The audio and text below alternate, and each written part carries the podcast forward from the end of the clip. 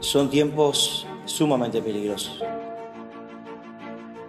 Debemos cuidar nuestra salvación con temor y temblor. La salvación se pierde si nosotros no la cuidamos. Dios piensa así, nosotros también. Por eso nuestro principal maestro es Jesús. Señor, ¿a quién vamos a ir si tú tienes palabra de vida eterna? Que si no estamos a la altura de Cristo, no vamos a poder heredar el reino. El Señor está cerca. Que sin santidad nadie, nadie verá al Señor. Eso hizo Jesús. Me quitó la oscuridad y me dijo, no peques más. Si vivimos en el Espíritu, andemos también por el Espíritu. Voy a leerlo en la Escritura. ¿Lo dice la Escritura? ¿Sí o no? ¿No lo dice? Entonces no lo es así. Y la ley es importante, pero Jesús es el cumplimiento de la ley. Él vino a cumplir la ley en su persona. Dios nos enseñó a guardar su palabra, a guardar sus mandamientos. Porque la palabra de Dios es para todos. A tus seguidores que se callen. Les digo que si esta gente calla, entonces las piedras gritarán.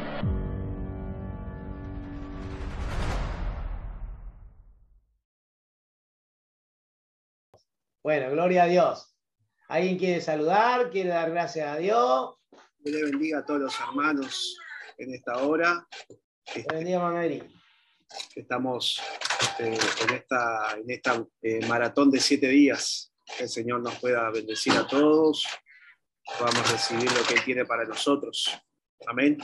Estaba, estaba haciendo memoria de que ayer estuvimos hablando que Dios tiene muchas formas de hablarnos y de los tiempos que Él nos habló a través eh, de los profetas y, y, en estos postreros tiempos a través del Hijo de Jesucristo y a través de la, de la revelación de, de su palabra. Amén. Amén. Gloria a Dios. Tremendo, ¿no? Porque nos habló a través de los profetas y ahora, dice, como última opción, ¿no? Se acabó, ¿eh? No hay más nada. Ahora nos ha hablado por el Hijo. Era lo máximo que Dios tenía y sin embargo lo entregó por amor a nosotros y nos habló a través de Él.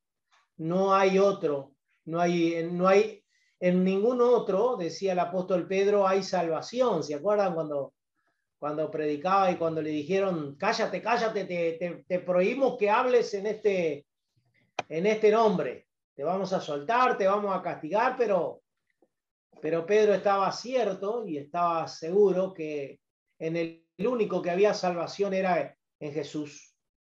El único que había salvación era en Él y cierra la, la puerta a todo otro impostor ¿eh? o a otro falso, porque dice, y no hay en otro, no hay salvación. Gloria a Dios. Bendito sea el nombre del Señor, hermano. Qué maravilla, hermano Eric, que nos queden esas cosas este, grabadas y que realmente es muy bueno lo que dijiste, muy interesante, hermano Eric. Es una alerta para el alma, ¿no? Porque es interesante el detalle que tocaste porque dijiste de muchas maneras nos ha hablado Dios. Yo no sé cuántas veces nos ha hablado Dios y de cuántas maneras a veces. Hoy nos ha hablado por el Hijo, pero digo, en aquellos tiempos le hablaba por los profetas, le hablaba por los padres, le hablaba, le hablaba y le hablaba y, le, no hubo caso. Y bueno, voy a, hablar, voy a mandar al, al heredero. ¿Eh? Pero Dios es Dios de misericordia y desea, desea, desea constantemente que, que alcancemos la salvación, que alcancemos la vida eterna, que alcancemos estar con Él, hermano. Dios, Jesucristo, anhela vernos en su altar, vernos en su presencia, hermano. Dios te bendiga, hermano Eri. Entonces, a ver si hay alguno más que le haya quedado algo de, de, ayer, de lo que hablamos ayer. Estamos en el libro de Hebreo. Vamos a tratar de escudriñarlo todo.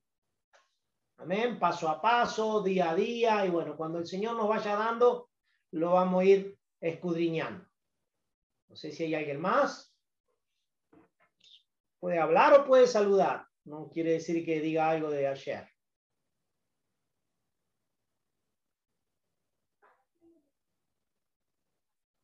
Cinco, ocho, nueve, diez segundos. 11, 12, 13, 14, 15 segundos. La secretaria me dice, tengo que tener paciencia.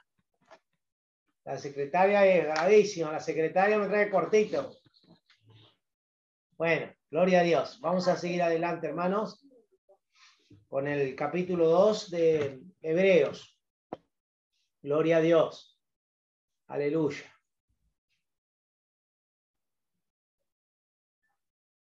Capítulo 2 de Hebreos.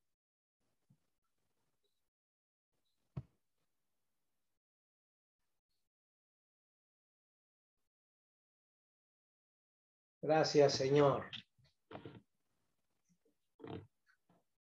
Por tanto, por tanto, dice el capítulo 2 de Hebreos, es menester que con más diligencia atendamos a las cosas que hemos oído, porque acaso no nos escurramos. ¡Wow! Vamos a ver en el diccionario, hermano Eri, si me ayudas, si buscamos la palabra escurrir, ¿qué le parece? Aleluya, y lo hacemos entre todos al estudio en esta tarde.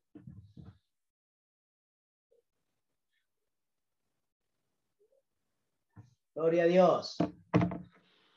Dice, por tanto, es menester que con más diligencia, vamos a, a ver ese, eh, ese diligencia también, diligencia, el significado de diligencia, y escurrir, o escurramos, escurrir, bárbaro. Yo me escurro, usted se escurre y nosotros nos escurrimos. Todo más o menos así. ¿eh? Escurrir, hacer que una cosa despida o suelte al líquido de que está empapado o mojado. Escurrir la ropa. Escurre bien la botella de aceite, que está muy caro. sí que está caro el aceite y está todo caro. ¿Eh? Pero vamos a, a, la palabra diligencia, porque eh, escurrir es lo que tenemos que tener cuidado, que es deslizar, ¿verdad? Resbalar, escapar, huir, escabullirse, destilar, gotear. Ese es el cuidado que nosotros tenemos que tener. ¿eh? Y es la alerta que el libro de Hebreo nos hace en el capítulo 2 eh, que nosotros tengamos cuidado de eso, pero que seamos diligentes, que vendría a ser diligencia, con más diligencia, que vendría a ser el significado de diligente, sería la diligencia, bárbaro. Actividad, rapidez, prontitud, celeridad, ¿eh? cuidado, ¿Eh? Emprendedor enérgico. Amén. Podríamos decir diligencia. ¿eh? Rápido, ser rápido, ser activo. ¿eh? Por tanto, es menester que con más diligencia atendamos, ¿eh? con, con más prontitud, con más rapidez, que no nos durmamos, que, que estemos velando, que, que no dejemos pasar las horas, que no dejemos pasar los días para arreglarnos si tenemos que arreglarnos con el Señor, si tenemos que arreglar alguna cosa, que sea ya, pronto, rápido, ligero, ¿eh? y que no dejemos pasar el tiempo, porque sabemos que el tiempo, nosotros no tenemos gobierno del tiempo. El que tiene el gobierno del tiempo es el mismo Señor. ¿eh?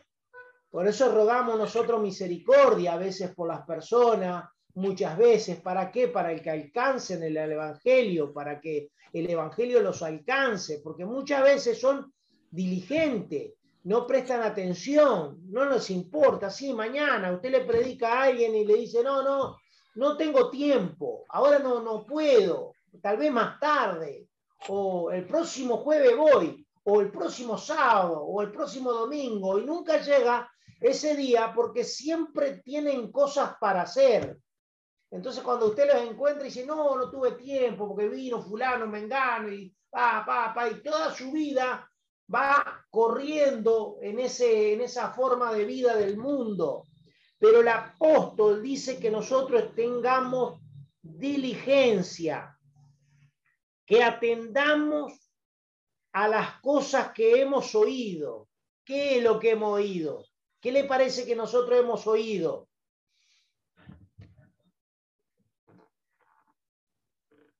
El Evangelio, las palabras del Señor, las palabras de Cristo, los mandamientos, lo que el Señor nos inta, nos, nos exhorta, todas esas palabras, las predicaciones, las enseñanzas, ¿eh?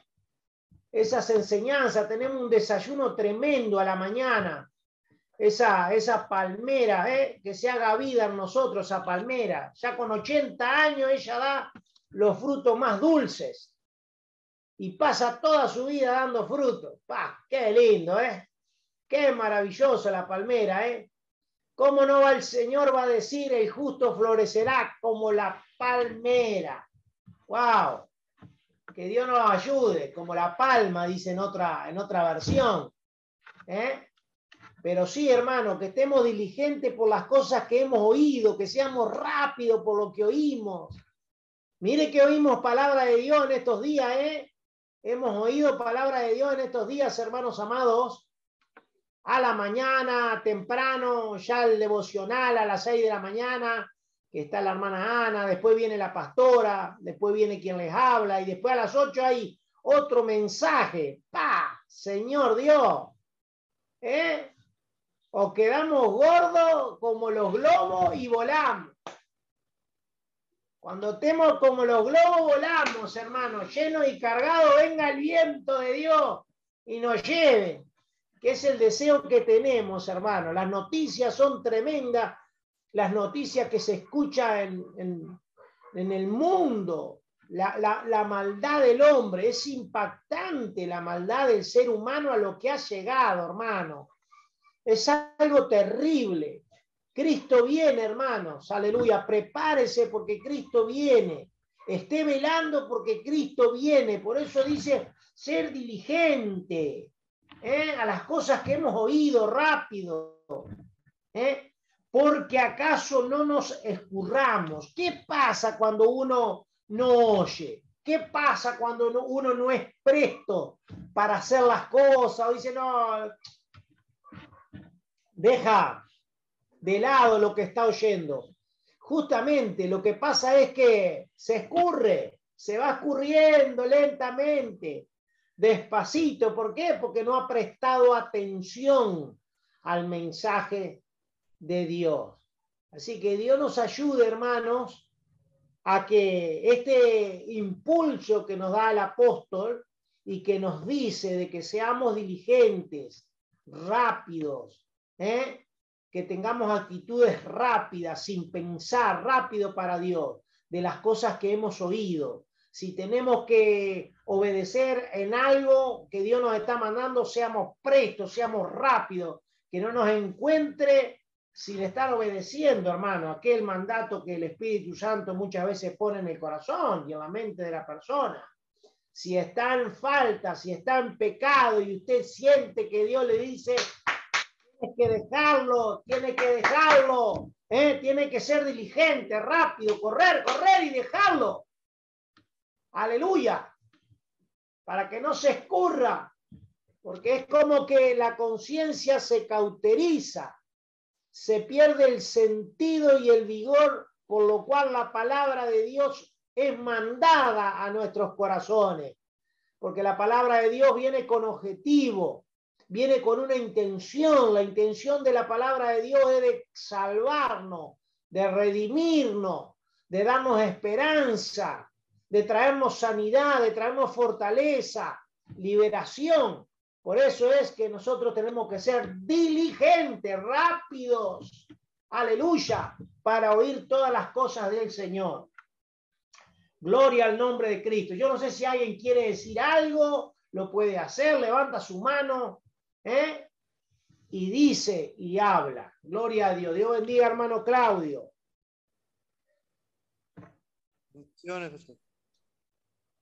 Amén. Dios bendiga, hermana David. Aleluya. Dios le bendiga, hermano. Porque Eh. si la palabra dicha por los ángeles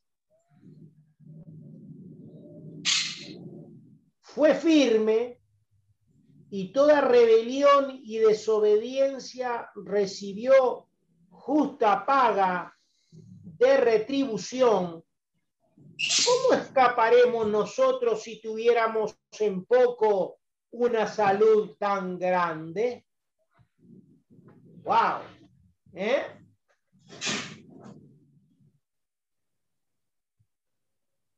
Escucho. Gloria a Dios. Yo, yo quiero hablar un poquitito de, del anterior, que la palabra en, el significado de diligencia está al lado eficaz también. Entonces, eh, si tendremos que estar guiados por el Espíritu Santo, que no es solo salir corriendo rápido, como dice usted, que es, es- es lo correcto, pero siempre en las manos del Espíritu Santo, en las manos de Dios, para que no nos equivoquemos. Por Porque- supuesto, cuando estoy hablando de, de correr rápido, es a la obediencia, ¿no? Claro, no el claro. rápido, no el rápido de hacer algo sin orar, sin nada. No, no, Seguro. no. No estoy hablando es a la obediencia, a cuando ya el Señor ya nos dice algo, cuando ya el Señor nos está corrigiendo. Yo creo que a muchos de nosotros muchas veces el Señor nos ha exhortado, nos ha dicho, tú tienes que hacer esto y lo otro. En ese, en ese eh, cajón, eh, vamos a decir, eh, entra esta, esta porción de la diligencia, de ser rápido para, para obedecer al Señor. Amén, entendido perfectamente igual, hermana. Amén. Dios bendiga a todos. Dios. Aleluya. ¿Alguien más quiere decir algo? Y después hace una comparación en el versículo 2, porque si la palabra dicha por los ángeles fue firme y toda rebelión de desobediencia recibió justa paga de retribución, ¿cómo escaparemos nosotros si tuviéramos en poco una salud tan grande? Porque es mayor lo que tenemos nosotros que lo que tenían otros. Es mucho más grande lo que se nos ha dado a nosotros y tiene mucho más privilegio lo que se nos ha dado a nosotros y es de mucha más eh, santidad, de mucha más pureza lo que se nos ha dado a nosotros porque a nosotros se nos ha dado el Evangelio. ¿eh? el Evangelio de Jesucristo, muerto y resucitado. ¿eh? Bendito sea el nombre del Señor, que se dio a sí mismo por nuestros pecados para nuestra salvación. Por eso el apóstol hace esta, esta intervención y dice, ¿cómo escaparemos nosotros si tuviéramos en poco una salud tan grande? Tremendo, hermanos. Tremendo, tremendo, tremendo. ¿eh? La cual habiendo comenzado a ser publicada por el Señor, ha sido confirmada hasta nosotros por los que oyeron. ¿eh? Tremendo, porque esa verdad ha sido confirmada, hermano, tanto por los apóstoles, porque estaban expresando estaban hablando al pueblo, pero a su vez nosotros también que hoy, hoy somos salvos. ¿eh? Esa verdad tan grande, la cual habiendo comenzado por el Señor y confirmada hasta nosotros por los que oyeron. ¿Eh? Tremendo, hermano. Dios nos dé la sabiduría y el temor de que realmente Dios nos ha hablado por el Hijo en este tiempo a nosotros. Wow, hermanos. Dios nos ha hablado por el Hijo en este tiempo. Bendito sea el nombre del Señor. Y ya no hay otra forma de, de hablarle a la humanidad, ya no hay mensaje. Si usted se pone a pensar, no hay mensaje para la humanidad. El mensaje de la humanidad es el mensaje de Cristo, el mensaje de salvación, el mensaje de redención, el mensaje que el hombre se debe volver a Dios, arrepentirse de sus pecados, arrepentirse de su maldad y venirse a Dios y cambiar su corazón, ser una persona nueva. Aleluya. Engendrado por Dios, engendrado por el Señor, engendrado por el Espíritu Santo, engendrado por el nuevo nacimiento. Aleluya, gloria a Dios. Versículo 4. Testificando juntamente con ellos, Dios, con señales y milagros. Mire, esa es la forma de testificar Dios el Evangelio, con señales y milagros y diversas maravillas y repartimientos del Espíritu Santo según su voluntad. Gloria a Dios. ¿Cuántos tuvieron milagros en su vida cuando conocieron a Jesús? A ver, ¿alguien conoció al Señor, fue salvo y fue sanado? ¿O fue libertado como testimonio de Jesús? ¿Alguien tiene ese testimonio?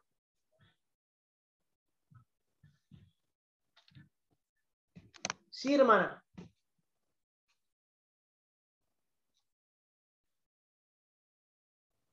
No se escucha, está muteado, creo.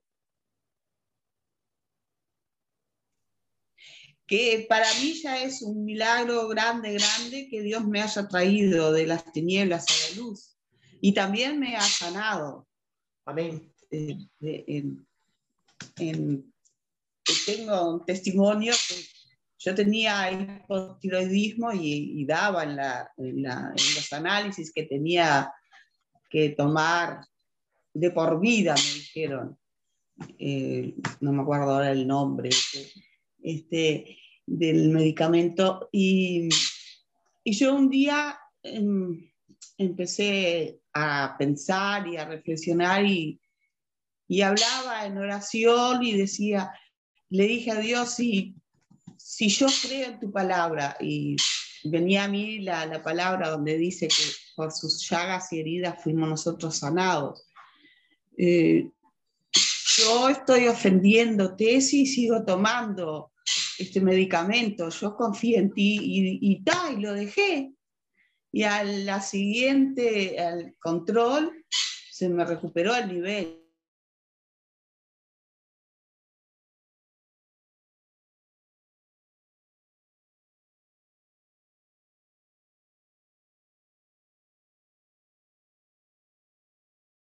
Yo no sé, no sé.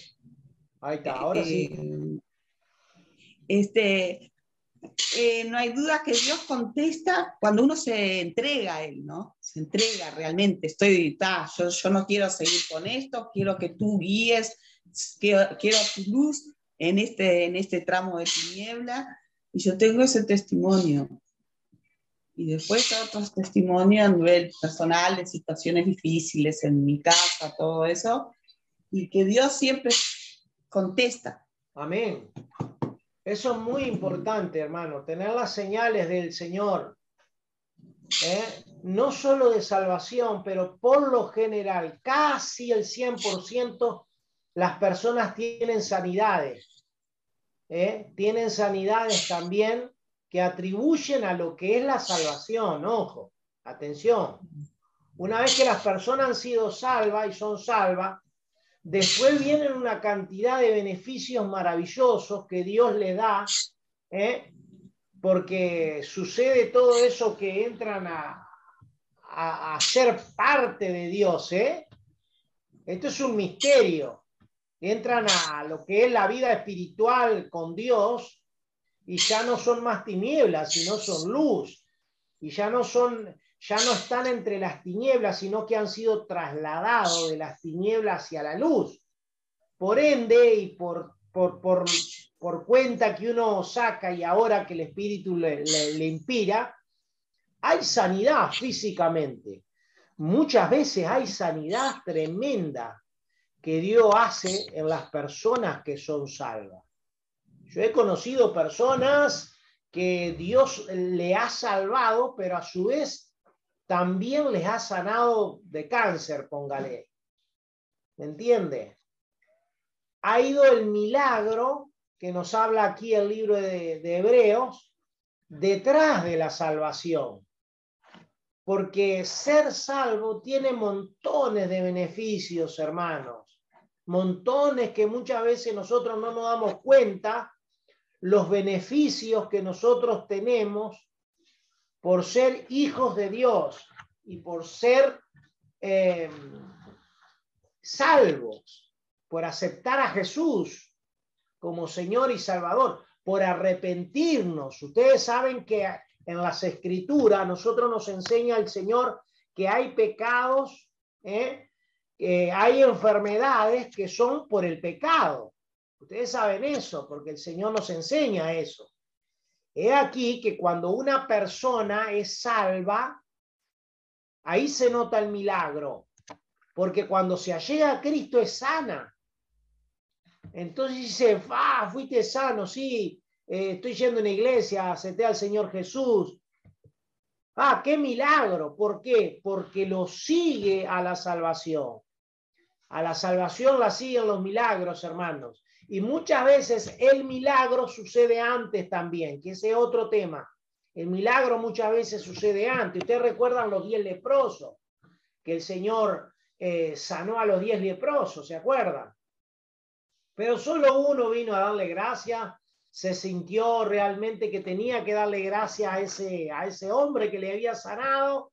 Y bueno, y por esa, por esa actitud eh, es salvo. Entonces, son varios métodos, pero lo que nos dice las escrituras es que él testificó con prodigios y milagros. Gloria al nombre del Señor. Gloria al nombre del Señor. Prodigios y milagros. ¿Alguien más que haya recibido algún milagro después de la salvación? Que dé confirmación a lo que el Espíritu Santo está diciendo en el versículo 4, testificando juntamente con ellos Dios, con señales y milagros diversas y diversas maravillas y repartimiento del Espíritu Santo según su voluntad. Hechos 12, vamos a ver a Hechos 12, Hechos capítulo 5, versículo 12. Adelante, hermano Dian, Dios te bendiga. Dios bendiga, pastor. Acá ando de oyente, pero, pero bueno, no me podía aguantar eh, de dar testimonio, que Dios me sanó de asma. El Señor me sanó de una enfermedad que, no, nadie, que la ciencia no puede sanar y que desde los cinco años tenía y que cuando acepté a Jesucristo y bueno, Em, ya me encontraba en los caminos del Señor, Dios me sanó eh, en Rivera, me acuerdo. Así que bueno, para dar testimonio de eso. Y también eh, quiero dar testimonio que Dios me sanó de enfermedades que todavía no tenía. ¿Cómo es eso? Eh, bueno, una vez estaba orando y recibí liberación. Yo me di cuenta que recibí liberación porque uno se da cuenta cuando estaba recibiendo liberación y mis manos estaban, se, estaban, eh, se estaban doblando los dedos. Y, y, después leyendo eh, el libro de Cerdos en la Sala, eh, decía el hombre que, que, una de las señales de, por ejemplo, enfermedades como artrosis, artritis y tipo de ese tipo de enfermedades en las manos, en las articulaciones, muchas veces se manifestaban de esa manera en, la, en, la, en, el cuerpo cuando, cuando una persona era liberada o sanada de, alguna enfermedad. Y, y bueno, y, y, y, yo le di gloria a Dios. Y ahora cuando fui, la otra vez me dolía la espalda, me había, me había venido un dolor en, la, en el lumbar. Y fui, bueno, y el servicio médico que tengo, eh, que, que me paga la empresa es muy bueno. Cada vez que voy me hacen de todo, me, sacan hasta, saliva, me sacan igual para, para revisarme. Y me dijeron, bueno, vamos a una placa ya que estamos, y me mandaron a hacer una placa que, que era para, para revisar todo, ¿no? Y me dijeron, bueno, mira, estás bien, ta, tomate esto, no sé qué. Y te voy a decir algo para que te cuides, dice. Trata de hacer ejercicio, de movilizarte un poco más, porque acá tenés como principio de artrosis. Y ahí me acordé. Dije, no, si, Dios me liberó de eso, en el nombre de Jesús, no tengo nada. Entonces, eh, ahí se confirmó lo que, lo que, que Dios había hecho en mi vida y que yo lo creo. Y por más que el médico me haya dicho eso, bueno, eh, sabemos que nuestro cuerpo se va desgastando y todo, pero también tenemos que creer lo que Dios hace en nuestras vidas y mantenernos firmes, porque a veces el diablo, eh, por eso a mí la ciencia, la ciencia, la medicina me gusta tenerla no muy cerca, lo necesario nomás, porque igual te encuentran te inventan enfermedades igual. Entonces, eh, yo me, me, agarro de eso, de que el Señor me sanó de, de sumé esa enfermedad también, porque por algo no es casualidad que justo voy al médico y me dicen eso. Que ya había pasado, ya pasaron como seis años de eso. Eh, sí, más o menos, seis años de esa experiencia que Dios me había, que había tenido de liberación. Entonces, gloria a Dios. Amén. Bueno, me mantengo, me mantengo escuchando por acá. Hoy tengo bastante trabajo. Que les bendiga. Gloria a Dios, Dios te bendiga. Este, sí, recién estaba leyendo el chat, hermano, que habías mandado. Como yo soy medio lento, ¿eh? pero bueno, estaba saludando, pero no te aguantaste. Dijiste que no te habías aguantado. Está bien, gloria a Dios. Eh, eso es, hermano, que viene la salvación, pero a su vez viene cargada con sanidad también. Por eso es que nosotros vemos, por lo general, lo vemos mucho en las personas que, que son salvas, vamos a decir que nosotros vemos que son salvas pero nos cuesta mucho a nosotros, después que hemos sido salvos, recibir sanidad. O no damos testimonio que Dios nos sana. Porque si usted observa a una persona que está llegando al Señor o que es salva, póngale, la otra semana recibió sanidad. Póngale, pasan cinco días y da testimonio, fui sano, eh, tremendo y una algarabía bárbara, pero después como que pasan los meses y pasan los años y no se escucha que Dios lo sanó. ¿Me entiende? A veces pasa eso, ¿eh? Somos muy anotadores, creo, de, los, de las cosas grandes, ¿no? Se levantó el paralítico, resucitó el muerto, el ciego recibió vista. Lo demás no es sanidad. ¿Eh?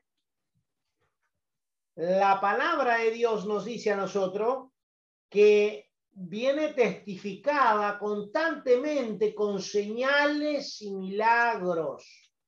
¿Eh? Vamos a Hechos 5.12, a ver qué dice. Y repartimiento del Espíritu Santo.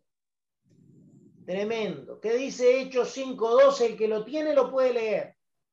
Y por la mano de los apóstoles se hacían muchas señales y prodigios en el pueblo, y estaban todos unánimes en el pórtico de Salomón. Amén, gloria a Dios. Y por la mano de los apóstoles. ¿eh? Eso es continuidad, la salvación y después vienen todo lo que es prodigios y milagros. Tienen que estar, hermanos. Cuando hay salvación, también viene atrás de eso sanidad, vienen milagros, vienen prodigios, hermano. Gloria al nombre del Señor, porque es el Espíritu de Dios. Dios ha obrado en nosotros de esa manera y sigue aún obrando en estos tiempos. Aleluya. Y repartimiento del Espíritu Santo según su voluntad, según la voluntad del Señor. ¿Eh? Porque no sujetó a los ángeles el mundo venidero del cual hablamos. Testificó empero uno en cierto lugar diciendo, ¿qué es el hombre que te acuerdas de él o el hijo del hombre que le visitas? Tú le hiciste un poco menor que los ángeles, coronástelo de gloria y de honra y pusístele sobre las obras de tus manos. Vamos a buscar a ver ese, ese, ese salmo, a ver. El que lo encuentre, vamos.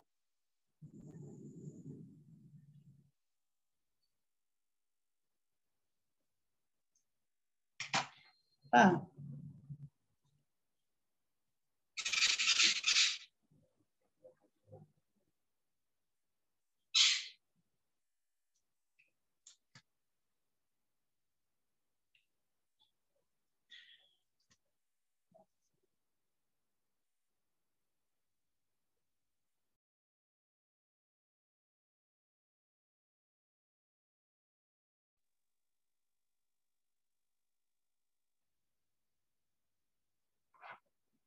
Juanpi, no sé si es acá que está mal esto, o es, o es allá donde, de donde se está transmitiendo.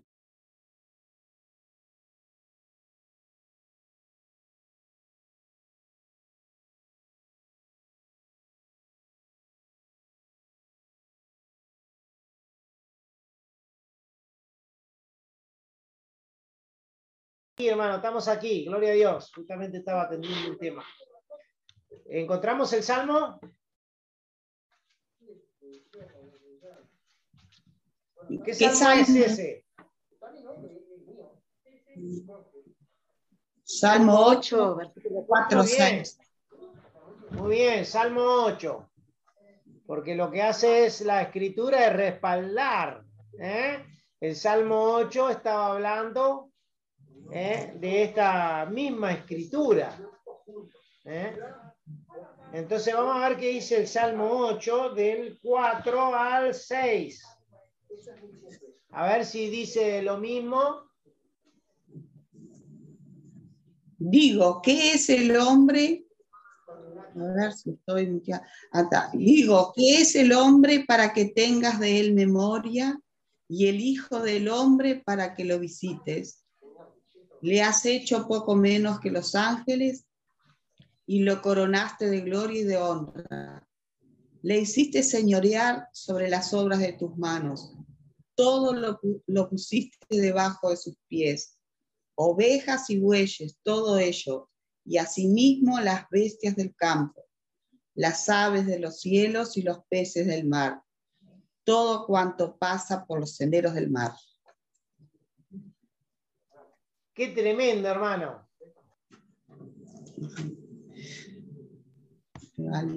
¿Cómo respalda ese versículo usted? ¿En qué, ¿En qué encuentra que es verdad que Dios le dio todas las cosas? A ver, ¿usted recuerda el texto? A ver, ¿qué le parece? Le doy unos segundos para que lo piense. ¿Cuál es el respaldo de que le dio todo en sus manos y le dio todo al hombre? A ver si lo busca, me lo dice.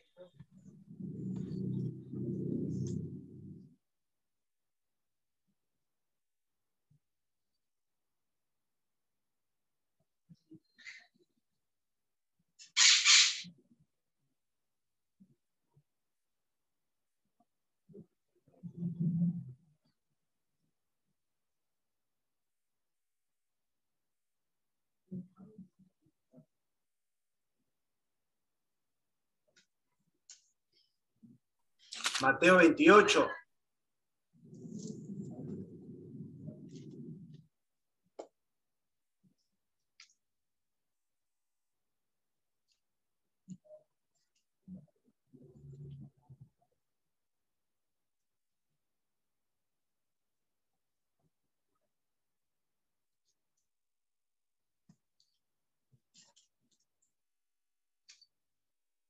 ¿Encontramos?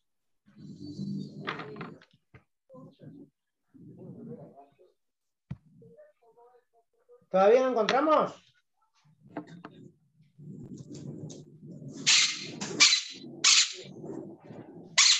Que lo coronó de gloria y de honra y lo puso sobre las obras de sus manos. ¿Cuándo fue? ¿Cuándo fue eso que sucedió?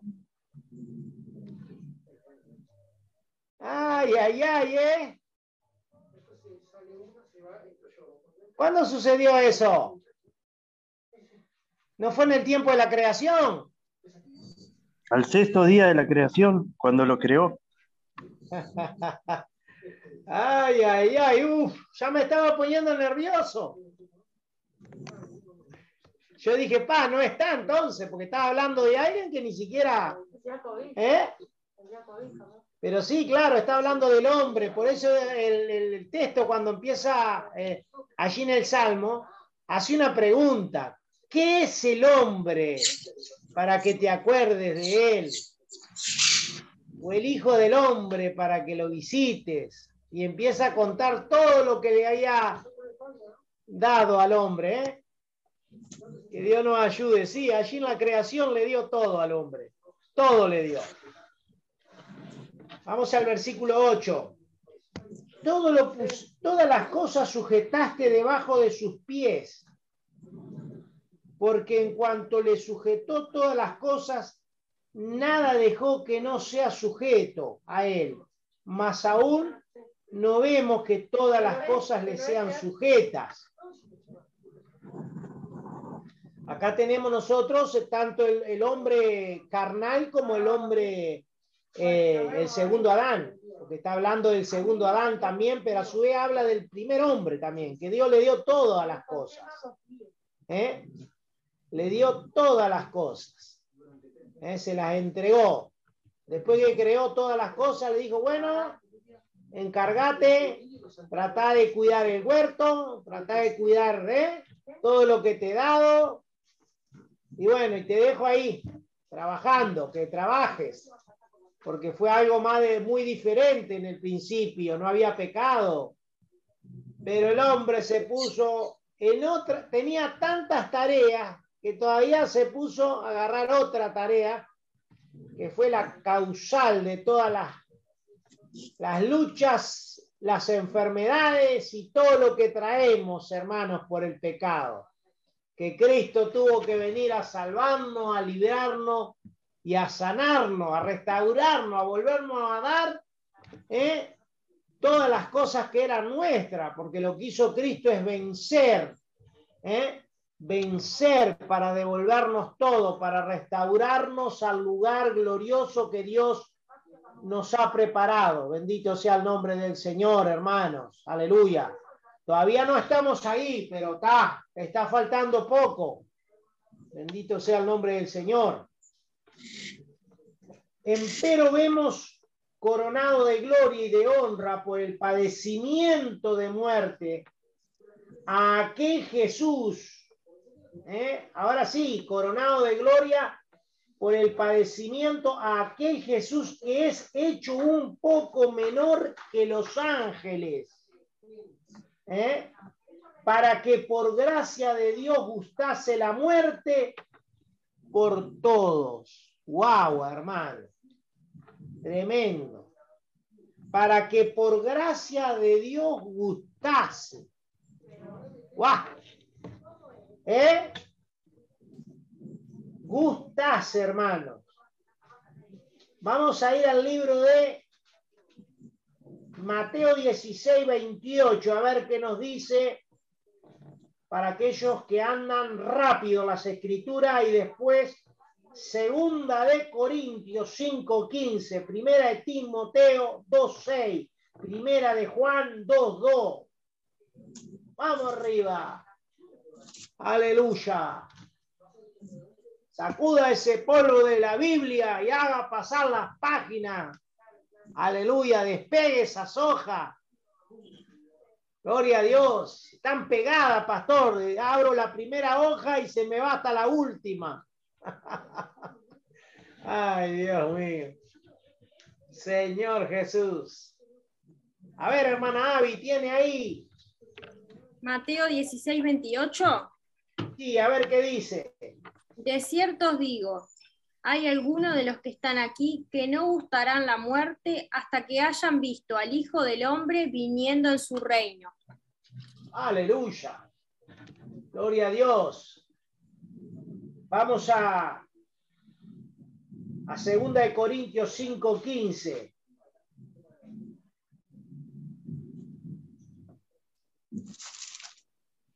Tito 2.6. Tito, no Timoteo, Tito. Segunda de Corintios 5.15, ¿quién lo tiene? Y por todos murió para que los que viven ya no vivan para sí, mas para aquel que murió y resucitó por ellos. Aleluya. Gloria a Dios. ¿Sabe cuál fue el, el- el motivo principal del Señor de morir? Por todos. A ver, ¿quién descubre el motivo principal? Segundo de Corintios 5:15. Y por todos murió, ¿para qué?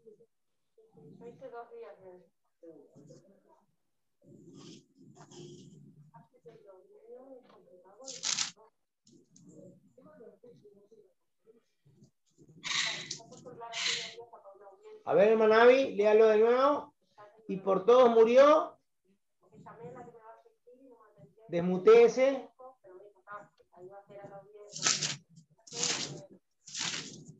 Segunda de Corintios 5:15 era.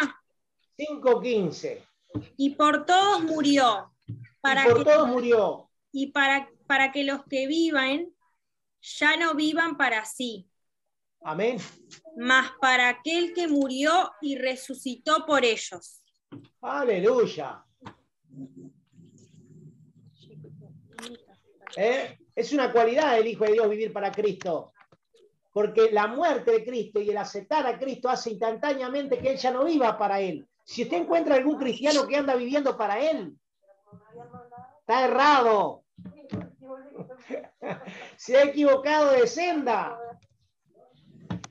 Porque dice la escritura que por todos murió, porque ahora ya no viven para ellos mismos, viven para aquel que los salvó, para aquel que murió por ellos.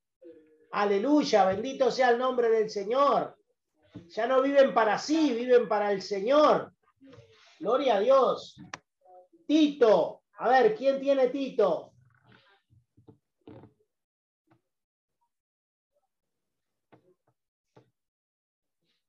Tito 2.6. A ver, primera de Tito, no, no puede ser Tito, tiene que ser Timoteo. Vamos a ver.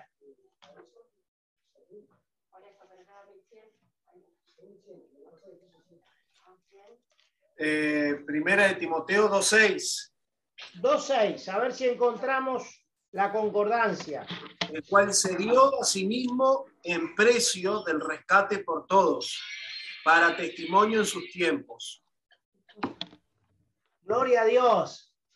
Ahí tenemos la concordancia que nos habla de, de realmente eh, que Él se dio por todos.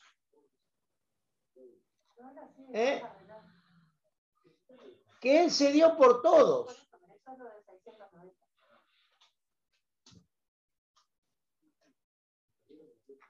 Léalo otra vez, hermano Eri. el cual se dio a sí mismo en precio del rescate por todos, para testimonio en sus tiempos. Amén, gloria a Dios. Se dio a sí mismo, mis amados hermanos. Aleluya. En rescate por todos, por todos. Por cualquier persona que le acepte será salva. Sea de índole que sea.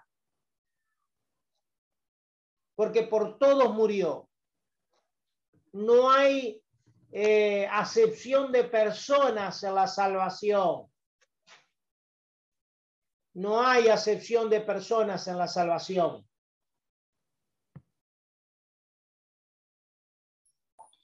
Romanos capítulo 5, pastor, versículo 6, dice, porque Cristo, cuando aún éramos flacos, a su tiempo murió por los impíos.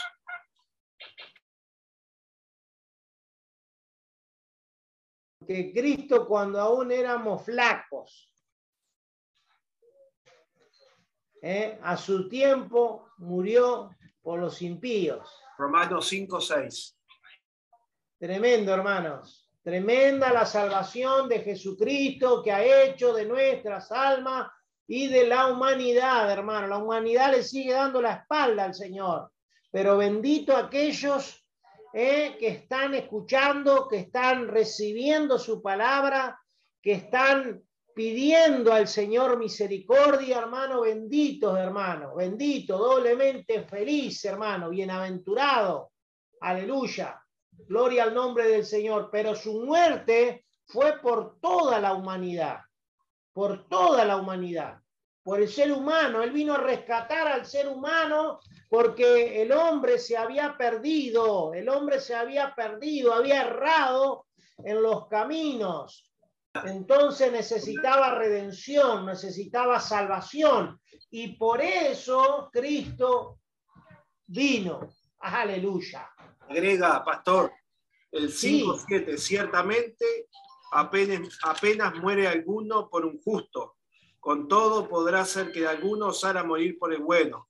Mas Dios encarece su caridad para con nosotros, porque siendo aún pecadores, Cristo murió por nosotros.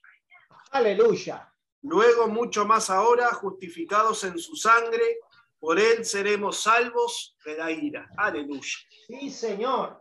Aleluya. Dios. Porque, porque siendo aún pecadores, ese es el misterio y ese es el amor tan grande de Dios. ¿Me entienden? Ese es el amor tan grande de Dios porque siendo aún pecadores, no es que estábamos santos y que nos habíamos apartado y que estábamos en un monasterio ahí. ¿eh? No, no, no. Siendo pecadores, Cristo murió por nosotros. Tremendo el amor de Dios. Tremendo el amor de Dios. Grande es el amor de Dios. Inmenso es el amor de Dios. Aleluya que dejó a un lado nuestro pecado, que no miró nuestro pecado. ¿Eh? Esto es cuando hablamos, cuando juzgamos a una persona. Vieron que cuando se juzga a alguna persona es porque se mira su pecado, se mira su falta, se mira su error. Y cuando usted mira un error o una falta o un pecado en una persona, uno, usted no puede ser la persona que Dios quiere que sea, porque Dios no mira el pecado, no mira la falta para obrar. Dios cuando Jesucristo se dio para salvarnos, no miró nuestro pecado. Aleluya.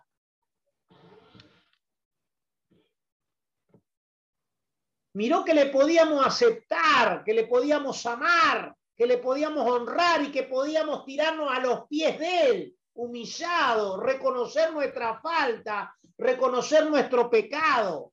Bendito sea el nombre del Señor si el Señor hubiera mirado el pecado, ni hubiera descendido a la tierra, mire usted, ni hubiera venido a la tierra, porque la tierra estaba en oscuridad, la tierra estaba en tiniebla, el hombre estaba apartado de Dios. Pero el Señor no miró nuestro pecado, no miró nuestra falta. Por eso es el amor incondicional que tiene Cristo. Por eso Colosenses 13, cuando nos habla del amor que todo lo puede, todo lo sufre, todo lo soporta, hermano, porque ese amor habitó y habita en Cristo. Hermano, si usted va a mirar la falta de la otra persona, no va a poder obrar, no, no lo va a dejar obrar, no, no. Va a mirar la falta y la va a tener entre, entre sus ojos y usted no va a poder obrar. Si quiere darle algo, si quiere alcanzarle algo, usted dice, no, pero esta persona no se merece tal cosa. Si usted mira así, no va a poder hacer nada. Y esa palmera que se está hablando en, en, los desayunos de la mañana, hermano, no va a dar ni un fruto. Y nosotros somos hijos de Dios, cargados de fruto, que no miramos ese tipo de cosas, hermano, porque Cristo llevó el pecado de la humanidad. Debemos mirar como Cristo mira, mis amados. Debemos mirar como Él mira, mis amados. Sí, esa luz, hermano Eri. La luz es la que nos guía. Gloria a Dios un poco oscuro. Dígame en algo, hermano, dígame en algo, a ver, dígame en algo. A ver. Amén, pastor. Con las afirmaciones que, que se hicieron hoy también se tiran abajo unas cuantas falsas predicaciones que andan en la vuelta, porque el que murió para Cristo, el que aceptó a Cristo, murió para Cristo. No hacemos lo que queremos, hacemos lo que Dios quiere que hagamos. Que Dios nos ayude. Esto no, se, no se trata- Dios. no se trata de que eh, ah, ah, ahora soy un hijo de Dios y, y todo se mueve como yo quiero, sino que todo se mueve como Dios quiere, porque Él, como decía el versículo, morimos para que hallar la vida en Él. Y, y después con respecto a lo otro, sí, que Dios nos ayude a parecernos a, a Cristo, a poder parecernos más a Él para poder ver como Él y no con nuestros ojos. Sí, Bendiciones. señor. Sí, señor. ¿Alguien más que quiera decir algo, acotar algo en esta tarde? Sí, señor. Aleluya. Gloria a Dios. Cristo es todo Sobrepasa. para sobrepasa todo entendimiento, porque eh, en, en la carne, el, el que no está en Dios, dice, dirá, que sos un esclavo, no, no tenés libertad, y es todo lo contrario. Se encuentra la libertad en Dios, se encuentra la paz, eh, entregando la vida a Dios para que Él la gobierne. Amén. Y la gente carnal de este mundo eh, no puede entender las cosas de Dios, porque en sí somos esclavos, pero de Jesucristo. ¿Eh? Amén, sí. No somos esclavos de las tinieblas. La gente no puede ver esas cosas y no puede entender esas cosas porque no han sido librados de nada. Ellos siguen siendo lo mismo. Esto es cuando encuentra algún cristiano y dice, no, pero eh, el pobre sigue en la misma oscuridad. Solo que dice ser cristiano, más nada. No ha entendido lo que es el Evangelio y lo que es el señorío de Cristo. Porque murió para que ahora los que viven por Él vivan para Él Gloria a Dios. señorío. Gloria a Dios. ¿Alguien habló? Dios bendiga, hermano David. Dios bendiga, pastor. Dios bendiga a todos los hermanos. ¿Todo bien? ¿Todo en orden? Recién ingreso. Recién bueno, ingreso hermano. Está bien. Gloria a Dios. Vamos adelante. Versículo 10. ¿Quién lo lee? Lean y entiendan. Lean y entiendan. Lean y entiendan.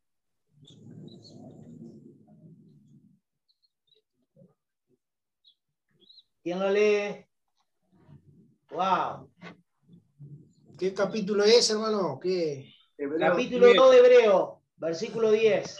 Porque convenía que aquel por cuya causa son todas las cosas y por el cual todas las cosas subsisten, habiendo de llevar a la gloria a muchos hijos, hiciese consumado por aflicciones al autor de la salud de ellos. Aleluya. Porque convenía. Muy importante lo que dice el lector. Porque convenía. Nos convenía. Les convenía a todos. ¿eh? Que aquel por cuyas causas son todas las cosas y por el cual todas las cosas subsisten, habiendo de llevar a la gloria a muchos hijos, hiciese consumado por aflicción al autor de la salud de ellos.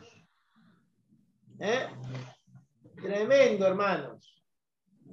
Tremendo. Aleluya habiendo de llevar a la gloria a muchos hijos. ¡Wow! Estamos prontos para partir con el Señor.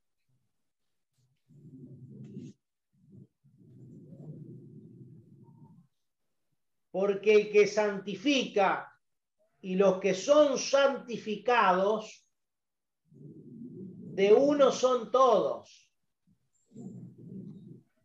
por lo cual no se avergüenza de llamarlos hermanos. ¿Quién no se avergüenza?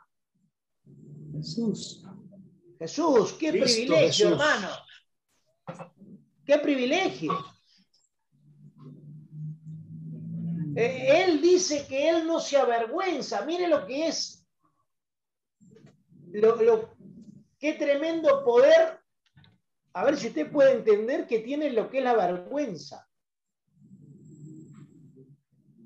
Porque Jesús lo anota como algo súper importante, ¿eh? y dice, porque el que santifica y los que son santificados de uno son todos, por lo cual no se avergüenza de llamarlos hermanos. ¿Eh? Se ve que lo querían avergonzar al Señor. ¿Eh? Pero dice que Él no se avergüenza de llamarlos hermanos. Aleluya. Y mire que tenía, hermano, para avergonzarse el Señor, ¿eh? Mire que en la última cena, en los últimos días, en los últimos momentos, le dijo la profecía de Zacarías, herirán al pastor y las ovejas serán esparcidas. ¿Eh? Me dejaréis solo, le decía el Señor, pero no estoy solo. Ah, bueno, uno lo iba a negar, el otro lo iba a traicionar. Él no se avergüenza de llamarlos hermanos. Hermano David. Es, eh, es impresionante ese, esa, esa, esa, este, este, este pequeño párrafo, ¿no? Porque nos habla de, de lo que creo que todos nosotros hemos experimentado alguna vez. ¿Vos sos el hermano de fulano? ¿Eh? Ay, ay, ay. Y, algunos, y algunos pudieran decir, tragame tierra, ¿no? Es increíble, ¿no? Y con tanta flaqueza que tenemos nosotros, con tanta miseria, este, siendo tan débiles, este, Cristo no se avergüenza de llamarnos hermanos. ¿eh? Gloria a ¿Qué Dios. tal? ¿Qué tal? La verdad, este, Dios nos ayude. Dios nos ayude realmente a considerar semejante cosa, porque no es un. Pareciera que el texto es tan pequeño, es como lo que decía, le- leía el predicador ayer, todos vuestros cabellos están contados, es tan sencillo, es tan pequeño, es algo tan. Pero bueno, este, y acá dice que no se avergüenza de llamarnos hermanos, ¿no? Aleluya. Y yo creo que nosotros tenemos ese, ese juicio personal de decirme, pero Señor, ¿qué me vas a llamar hermano a mí? Si yo soy un desastre. Que tal condición es necesario que nosotros sí haya, no es que no sea bueno. Es bueno, pero cuando eso apunta hacia nuestra mejoría, cuando eso apunta a- hacia nuestro avance, a- hacia nuestra proyección de la perfección de Dios. Pero esto es algo que creo que todos entendemos claramente. Pero él dice que no se avergüenza de llamarnos hermanos. Gloria a Dios. ¿Alguien más que quiera decir algo? ¿Alguna vez tuvo vergüenza? Se puso rojo. ¿Eh? Pero dice que Cristo no se avergüenza. Mire, hermano, si usted dice, pa, yo soy un desastre. Y el Señor dice que no se avergüenza de ti, no se avergüenza de nosotros, de llamarnos hermanos. ¿Eh? ¿Quién es tu hermano, Señor Jesús? Mi hermano son los que hacen la voluntad de mi Padre que está en los cielos. ¿Eh? Tremendo, hermano. ¿Eh? Que no se avergüence el Señor es algo tremendo. Tremendo, hermano, ese galardón que tenemos para nosotros. Que podamos levantar nuestros rostros, nuestras miradas al trono de la gracia, con corazón humilde y sencillo, porque Cristo mismo no se avergüenza de nosotros, hermanos. A pesar de la falta o de los errores que tengamos, hermanos queridos, Él no se avergüenza. O estemos como estemos, hermanos, no se avergüenza. Cristo no se avergüenza. Mire, hay muchos que están pasando tribulación, prueba, enfermedad. Y Cristo no se avergüenza porque estemos enfermos no se avergüenza, Él es Dios, Él es Jesucristo, Él es el Salvador, Él es el Redentor. Él llevó en su cuerpo nuestras enfermedades, nuestros dolores, nuestra dolencia. Igual el Señor no se avergüenza de llamarnos hermanos. Aleluya. Bendito sea el nombre del Señor, hermanos. Aleluya. La vergüenza no lo toca a Él para nada. Ya venció hasta la vergüenza el Señor. Aleluya. Gloria al nombre del Señor. Gloria a Dios. Pastor, eh, Aleluya. reflexionando, lo, reflexionando lo que decía David, ¿no? Eh, también cuántas veces eh, eh, se ha escuchado de, vas a ver con mi hermano, digo. Este, te voy a llamar a mi hermano. y si nosotros podemos hacer eso, digo, eh, frente a, la- a la- a las batallas que vivimos, tenemos un hermano mayor, el hermano mayor tenemos, que nos defiende, que intercede en el Padre, que va al Padre, pa- dice, Padre, mira a mi hermano. Gloria a Dios. Así es. Así es, hermano. Nunca lo vemos así. Creo que nunca oramos así. Hermano mayor, creo que nunca, nunca, nunca nos desprendemos de, esa intimidad, de, esa intimidad que tenía aquel apóstol. Yo no sé qué, usted siente cuando escudriña la escritura, dice, aquel que se recostaba en el pecho del Señor. ¡Oh, hermano! ¡Qué intimidad! ¡Qué intimidad! ¿Eh? No, no le hablamos al Señor y le decimos, hermano, eh, hoy me siento mal. y, hoy. No, no somos capaces. Parece que siempre tenemos que ser solemne, ¿vio? Para ir al trono, a la gracia, que sí es bueno. No estoy diciendo que no sea bueno, pero a veces como que no nos tiramos a los pies y le decimos, maestro, rabí, estoy hecho pedazos, Señor, ayúdame. Tú eres mi hermano mayor. ¿Eh? Y Dios, hermanos, se compadece de todas esas cosas. Mire, si usted observa los hombres que se acercaron a Jesús, se acercaron, hermano, de una manera tremenda. Rabí, ten misericordia de mí. Mirá, estoy ciego, quiero ver. Sencillos. Iban al grano. Les pasaba tal cosa y eso es lo que pedían. ¿Qué quieres que te haga? Que reciba la vista. ¿Qué quiere que te haga? Que deje este lecho. ¿Qué quiere? Todo así. No estaban dándole vuelta al Señor, hermanos. ¿Eh? Tenemos que ser naturales, espontáneos, hermano. Por eso el Señor criticaba a los fariseos, porque los fariseos, el momento, yo creo que las oraciones de los fariseos y empezaban, tú que estás allá entre las estrellas, entre los querubines, irá, irá, irá, irá, irá. ¿Qué me vas a decir? Decímelo. ¿Eh? Y eso era lo que el Señor decía de los fariseos. Hacían largas oraciones. Estaba la gente mirándolos y hacían largas oraciones para que la gente dijera, qué elocuencia tienen estos hombres, qué elocuentes que son, qué sabiduría para ir a Dios. ¿Eh? Esto es más o menos como los amigos de Job, hermano. Cuando usted lee el libro de Job, usted lee que los amigos de Job conocían la grandeza de Dios y conocían a Dios que era impresionante, pero eran unos fariseos, hermano, juzgando al pobre Job. Lo habían agarrado de, de monigote y ven y dele y dele y dele. ¿Eh?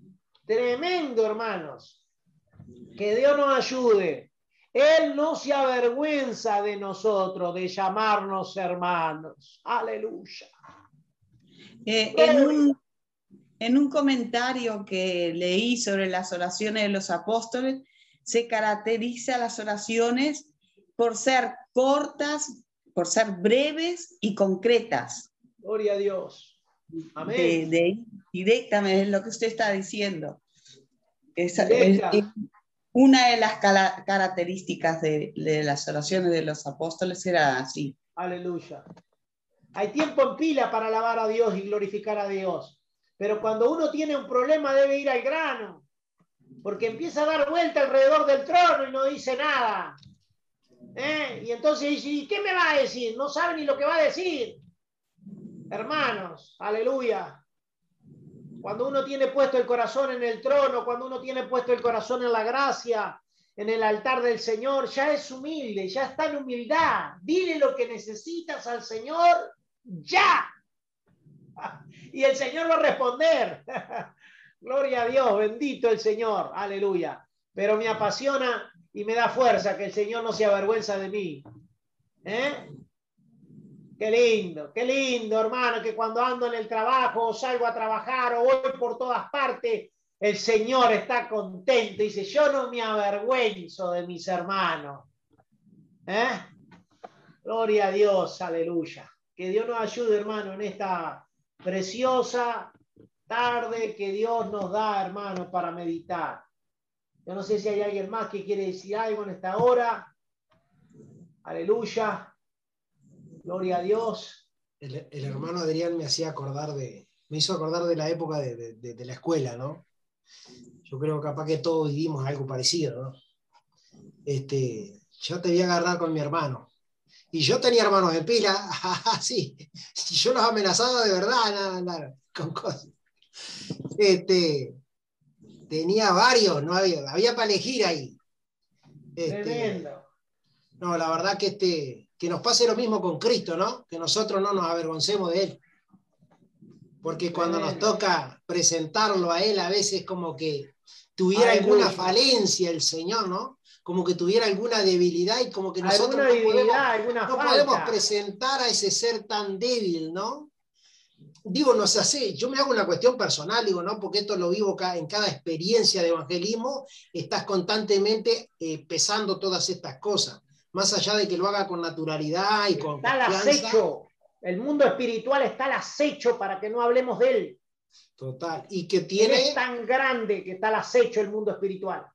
Y tiene este, gran connotación este texto, ¿no? Porque cuando habla, él habla también de, de algo muy importante, a cuestión de la, en cuestión de la vergüenza, cuando, cuando hace la promesa aquella de que él no se avergonzará delante del Padre, ¿ah? pero si le negaremos, dice. ¿ah? Y ahí entra también la vergüenza, porque muchas veces podemos negar al Señor, pero es por un poquito de vergüenza, o porque no tenemos la... la, la no, yo no sé hablar. Y decía el mensaje el otro día, digamos la experiencia que hemos tenido con Él. No digamos más nada. No es necesario buscar ser eso que usted recién decía, pastor, ser teólogo. Decía el hermano Spurgeon de, de, proclamar y clamar a las estrellas y nombrar algo extraordinario para que, seamos, para que sea el centro de la atracción. Mira cómo sabe. Hay cosas tan naturales. Yo he tenido la oportunidad de escuchar a personas que comparten el Evangelio pero sin ninguna teología, sin ninguna ciencia. Simplemente vos tenés que confiar en Dios. Dios está para escucharte. Y la persona asentir con su cabeza y decir, sí, tenés razón. Y, este, y muchas veces nosotros nos afligimos por encontrar palabras excelentes para presentar a alguien que, que si, si, los hombres miran hacia el cielo, lo, prácticamente lo van a ver. Porque Dios mismo se los ha puesto en sus corazones ahí. Hay algo que, que no va a cambiar. Y la, la, la creación declara la, la, grandeza de Dios y el poder creador de Dios. Y eso lo dice Dios. Yo no sé qué sentirá un impío cuando abre sus ojos y, y mira los cielos, cuando tiene esa oportunidad porque el que, te, porque el que pueda levantar su vista y ver los cielos. Yo cuando era un niño tenía una experiencia, me tiraba en un terreno que teníamos en casa que le llamábamos la cancha y comenzaba a contemplar este, los, los, los dibujos que las nubes creaban. Este, y, y, dentro de mi corazón había una incertidumbre grandísima. Yo era un niño, tenía 6, 7 años, miraba el cielo y yo decía, pero qué, qué, qué belleza, qué extraordinario. Me tiraba el césped, hermano, y miraba hacia arriba. Y veía esas formas de elefante, de caballo, parece un conejo, mirá, parece una tortuga, ay, que parece un árbol, mirá, parece un pájaro volando. Y, y me preguntaba, que detrás de eso debería de haber un pintor pintando esos paisajes extraordinarios allá arriba, con un poder absoluto. Y realmente contemplar aquella belleza este, sembraba en mí esa incertidumbre de conocer a ese ser que podía dibujar en el cielo aquellas cosas. Y Dios me permitió y me dio la oportunidad porque dice así el Salmo 139, que Él conoce aún nuestros pensamientos y todas nuestras preguntas. ¿Qué, qué, nos vamos a avergonzar de presentar a este ser tan glorioso? Amén. No pudiéramos, no pudiéramos. Dios es extraordinario. Y el que Él no se avergüence ya nos pone en mayor compromiso a nosotros todavía. Porque si Él no se avergüenza de, de tomarnos como sus hijos, Dios Padre, y de Él tomarnos como hermanos, en la bajeza en la que nos encontramos, si invertimos ese rol en la grandeza que ellos están. Gloria a Dios. Dios nos ayude. Tremendo. Nos llene, nos llene de esa maravillosa sabiduría preciosa de Dios. Tremendo, tremendo, tremendo. Sí, hermano Adrián. No, quiero decir que sí, que me sumo a lo que dice David, de que, y lo que dice usted, pastor, qué, qué realidad no la que enfrentamos, el mundo espiritual yo cada vez que comparto a Cristo, me late el corazón como el primer día. No es que tengo... Parece que se mueve todo alrededor. Sí, porque no es que voy, comparto, bueno, ya conozco y hablo así, vamos a decir, no canchereamos nunca. Eh, y, incluso eh, uno está ahí con el corazón a mil porque son muchas las cosas que se mueven, porque estamos hablando del nombre sobre todo nombre. Uno dice Jesús y se manifiestan eh, en los alrededores. Eh, ese nombre tiene poder y, no, es, no es fácil, pero, pero sí que Dios, tenemos que creer que Dios nos eh, dotó de eso. Lo tenemos. El Espíritu Santo nos, nos los dio para que lo, lo hagamos. Por eso dice, id y predicad el Evangelio a toda criatura. Y tenemos que hacerlo con confianza. Y y hacerlo como decía el hermano David, eh, sencillo nomás, porque Dios mismo lo hizo sencillo y nos ponemos a pensar. Dios se hizo hombre para que nosotros podamos eh, eh, entenderlo, vamos a decir. Dios se hizo hombre para que nos... Si Dios, si Dios fuese algo abstracto, vamos a decir, Jesús hubiese sido algo abstracto, ¿cómo lo íbamos a explicar?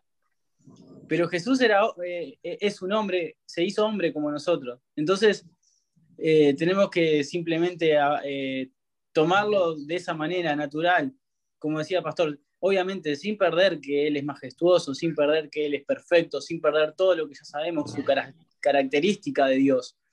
Pero ese Dios es mi padre y es mi amigo, es mi hermano mayor. Entonces, cuando lo vemos de esa manera, también va a ser más sencillo compartirlo. Cuando lo, podemos, cuando lo podemos vivir así. Gloria a Dios. Dios le bendiga. Gracias a Dios por este estudio. Bendiciones. Amén. Gloria a Dios. ¿Eh? Que Dios nos ayude, hermano, y que podamos entender que el Señor no se avergüenza de nosotros. Diciendo, anunciaré a mis hermanos tu nombre en medio de la congregación, te alabaré. Y otra vez, yo confiaré en Él.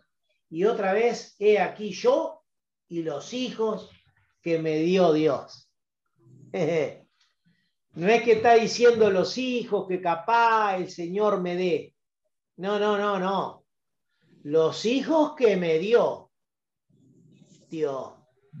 Bendito sea el nombre del Señor. Porque las escrituras están cargadas de nosotros, mis amados queridos. Apocalipsis está cargada de nosotros, Apocalipsis 7. Y vi multitudes de toda raza, de toda lengua, que estaban delante del gran trono, alabando y glorificando al Señor. Hermanos, aleluya. Bendito sea el nombre del Señor. Usted ya está acá, acá adentro. Ahora lo que se nos está dando es el paso por esta tierra. Pero ya pronto ya nos vamos, hermano. Más nada que eso. ¿Eh? Bendito sea el nombre del Señor, hermano. Dios les bendiga en esta tarde. Estamos, vamos a dejar acá en el, en el versículo 13. Bendito sea el nombre del Señor. Damos gracias a Dios por su palabra. Damos gracias a Dios por por su misericordia. porque Él siempre nos está hablando, hermanos. Yo siempre me voy a acordar, gracias a Dios, espero que siempre me acuerde, ¿eh? cuando estaba predicando en aquella ciudad, en aquella nación de Paraguay, y entró aquel hombre con aquella pistola diciéndome que me iba a matar y que me callara, que dejara de hablar, que dejara de predicar y que me callara la boca, si no me mataba. Me vino aquel texto maravilloso, que el que me negare delante de los hombres, yo también le negaré delante de mi Padre que está en los cielos. Así que me entregué a su voluntad nomás y seguí predicando. Y bueno, han pasado veintipico de años ya y estamos acá. Para la gloria de Dios estamos acá, hermanos. Aleluya. Cristo sea glorificado en todo y exaltado en todo, hermano, en nuestra vida. Cuando llegue la hora, Dios nos va a llevar, no se preocupe. gloria a Dios, nada nos va a detener de que nos vamos a la gloria. Nada, nada, nada, nada. Ni médico, ni nada, nada, nada, nada. Cuando Dios nos llame y haga el sonar de esa trompeta, ¿eh? para que esa alma visite la eternidad y se encuentre en el trono, el gran trono, no lo detiene nadie. Aleluya. Gloria a Dios. Dios le bendiga en esta tarde, hermano. Damos gracias a Dios por su palabra. Dios le bendiga ricamente.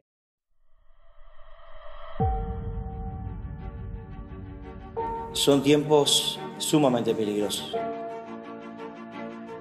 Debemos cuidar nuestra salvación con temor y temblor. La salvación se pierde si nosotros no la cuidamos. Dios piensa así, nosotros también. Por eso nuestro principal maestro es Jesús. Señor, ¿a quién vamos a ir si tú tienes palabra de vida eterna? Que si no estamos a la altura de Cristo, no vamos a poder heredar el reino. El Señor está cerca. Que sin santidad nadie, nadie verá al Señor. Eso hizo Jesús. Me quitó la oscuridad y me dijo, no peques más. Si vivimos en el Espíritu, andemos también por el Espíritu. Voy a leerlo en la escritura. ¿Lo dice la escritura? ¿Sí o no? ¿No lo dice? Entonces no lo es así.